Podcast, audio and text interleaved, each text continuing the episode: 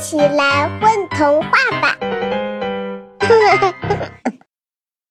大家好，欢迎收听混童话广播，我是今天的主播陈老师。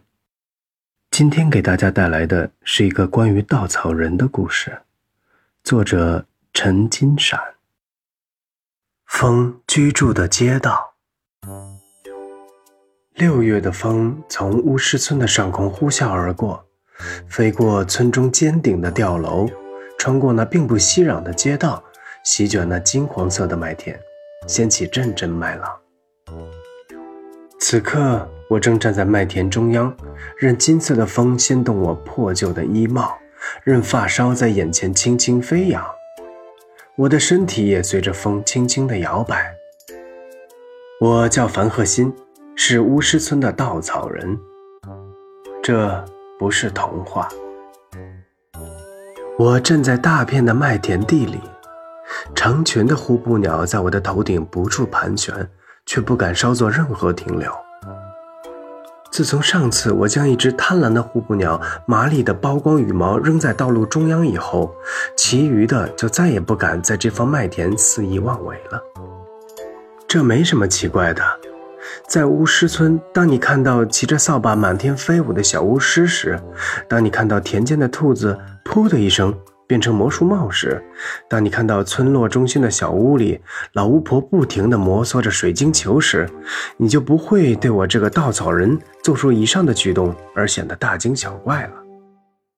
我喜欢伸开双臂，在风中随着麦田一起晃动，喜欢听风呼啸过天空的声音。喜欢任风席卷在我头顶的稻草帽，是的，我就是这么的喜欢风，喜欢巫师村的风。巫师村似乎一年四季都受到风之女神的垂青，有时是充满着潮湿味道的春风，有时是饱含着香草味道的夏风，有时是犹如寂寞黑夜的东风，而更多的时候，就是像现在这样充满着丰收气息的金黄色的秋风。仿佛天地间的一切都被包裹在这一片成熟的金色中。我不知道为何巫师村会有如此多的风。听村里的那个老巫婆讲，在村子的后面有一座山谷，被人称之为风之谷。这里的风全部都来自那里。我时常会根据老巫婆的描述，幻想风之谷的风景美丽。一年四季常开不败的木棉花，从山脚。到山顶都是绿色的草地，侧长在绝壁上的树，以及风之女神那令人忍不住侧耳倾听的吟唱，这一切都令我如此着迷。然而我却只能通过村里各个巫师的描述来想象，因为我不能离开这个村子，离开了这座充满魔力的村子，我将无法行动。所以，我总是喜欢缠住过往的小巫师，给我讲风之谷的一切。慢慢的，似乎所有的巫师都开始厌倦了向我讲述，并开始嘲笑我。唯一能一直微笑着向我讲述的，只有小魔女琪琪。我喜欢琪琪的微笑，一尘不染，就像散发着香草味道的春风一样。每次他都是意犹未尽的离开，并且最后肯定会说一句：“要是你能陪我一起去风之谷，该有多好。”每当这时，我就会沉默地将头偏向遥远的地平线，再也不敢看他清澈的眼睛。我喜欢风之谷，就像我喜欢琪琪的微笑一样。我会站在阳光下，挥动僵硬的手向他打招呼。我会矗立在雨中，任雨水顺着我稻草的身躯滑落，只为等待琪琪放学，顶着课本，骑着扫把从我的身边飞驰而过，并且不忘跟我说一句：“明天见，樊鹤信。”每当这时，我就会被一种很甜蜜的感觉所包围。巫师村的夜晚是宁静的，贪婪的呼布鸟停止了无休止的觅食，村子里的小房子。亮起了温馨的烛光，老巫婆会停止研制她的永葆青春的汤药，星星在夜空中眨着眼，风似乎也变得温柔了。巫师村所有的一切都渐渐进入了甜美的梦乡。如果巫师村的一切都是美好的话，那么卡伦就是唯一令我讨厌的小巫师。嗨，看什么呢，笨草人儿！正当我挥手向琪琪告别时，卡伦的出现使得我的心情骤然低落。我用十分不屑的眼神厌恶地看着他。关你什么事儿，臭卡伦！他骑在扫把上，在空中来回的摇动，似乎故意让人以为他随时可能摔下来似的。他同时报以嘲笑的目光，并充满戏谑地看着我说：“哼，别痴心妄想了，琪琪不会喜欢你的。连风之谷都不能带他去，你能带给他什么？如果是以前……”我会竭力揭露他在学校的一切丑事来反击他，可这次我被他说的连一句话都说不出来。在巫师村，风之谷被认为是爱情圣地、恋人的天堂。如果没有一同去过那里，就不会拥有幸福。我不去理会卡伦，在麦田上奔跑着追逐蜻蜓。卡伦自识没趣。便从我的头顶飞过，最后临走前说了一句：“哼，你就认命吧，笨草人儿。”我躺在麦田明媚的阳光下，极力压低帽檐，口中无聊地叼着一根稻草。风从我的身体上空飞过，似乎在吟唱着谁也听不懂的歌谣。一只黄色的蜻蜓。停留在我的鼻尖，我没有理会它，闭上眼睛，回想着刚才笨蛋卡伦说的话。不知不觉，我竟昏昏沉沉的睡了过去。在一片刺眼的明亮中，我看到伊鲁送给琪琪一大束野花，琪琪微笑的接受了。我看到老巫婆用充满狡黠的眼神看着我，并说。可以满足我的任何愿望。我看到琪琪甜蜜微笑的对我说：“真希望能和你一块儿去风之谷。”回忆不断袭来，我逐渐从梦中清醒。那轮大太阳快要落下了地平线，金色的阳光洒落在大地上，给这片麦田平添了几分神秘的色彩。我看着落日逐渐在一片绯红中消失。踏上了通往巫师村中央的小路，这些都是有代价的。老巫婆似乎头也没有抬，他只专注于火炉中沸腾的蓝色汤药，并不时地向里面加入一些奇奇怪怪的粉末。什么代价？我环顾这座昏暗的小屋。动物的肋骨风铃在我的头顶发出诡异的声响。那只缺了半个耳朵的波斯猫躺在魔法书上，慵懒地睁开一只眼睛，冷冷地看了我一眼，继而又将头蜷入了身体下，沉沉的睡了去。似乎我这位不速之客不会对他的睡眠造成任何影响。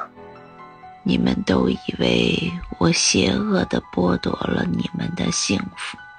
你们都以为我只是窥探世间的一切美好的东西。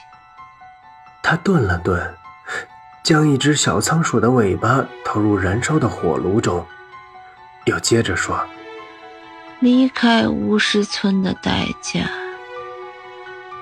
就是禁锢在巫师村。”他抬起头。眼神直直地看着我，不过两秒钟，继而继续认真炼制他的粘稠汤药。我答应你，不过我还有个要求。好了好了，你不要说了，把这碗汤药喝了吧。天空依旧是那么的蔚蓝，仿佛碧绿的蓝宝石。悬挂在巨大的帷幕上，我拉着琪琪的手飞奔在前往风之谷的小路上，风从我们的耳边呼啸而过，琪琪兴奋的大叫。我不容他向我询问任何事情，只答应他一同前往我心中一直魂牵梦绕的风的原地——风之谷。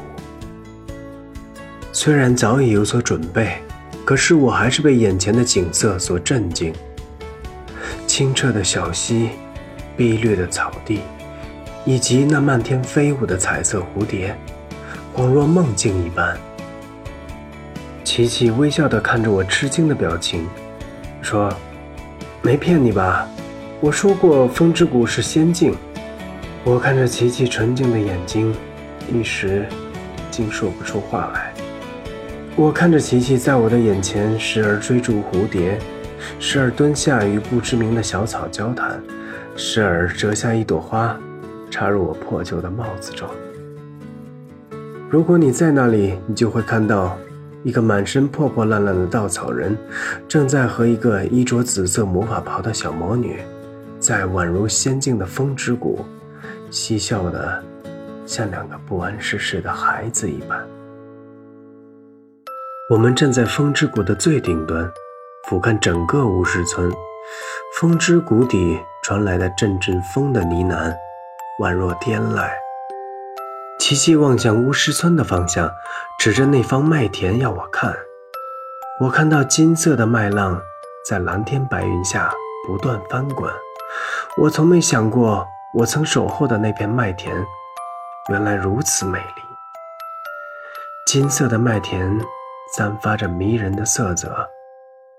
我们并排坐在那里，谁也不说一句话。我看着安静的他。首先打破了沉默。你明天要毕业了。他没有说话，将头抵在双膝之间，静静地看着山谷里美丽的景色。听说那个小镇很繁华，是吗？熙攘的集市，强大的魔法，以及优秀的各色各样的魔法师。我不停地说着，不愿停下。我看着山底的蝴蝶变换着色彩，不断上升，风声奏成一曲空灵纯净的旋律。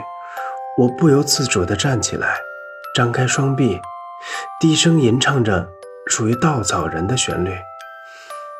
没有歌词，没有伴奏，有的只是与风相媲美的空灵嗓音。我轻轻地唱着，生怕惊动风之谷里任何一个。可爱的生灵，琪琪安静地听着，安静的像个出生的孩子。歌声在谷间回荡，伴着溪水的潺潺，跟着彩蝶舞蹈的节奏，和着风声寂寞的回响，久久的在风之谷尽情的吟唱。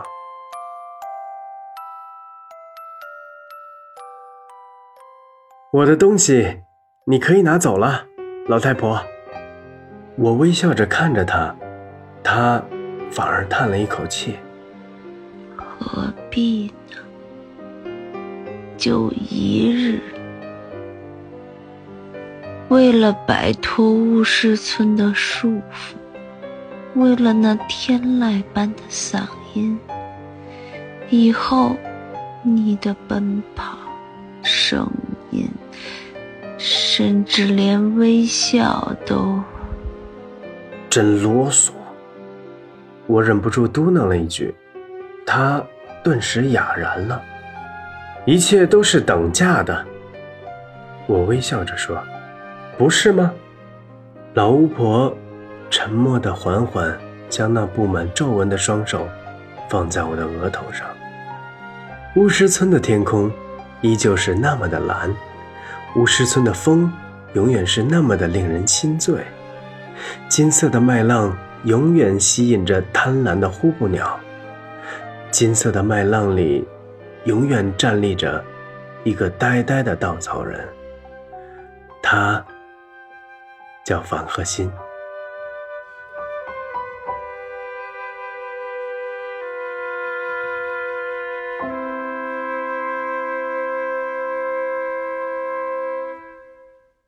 宝贝儿你们在干嘛呀？嘘我们在听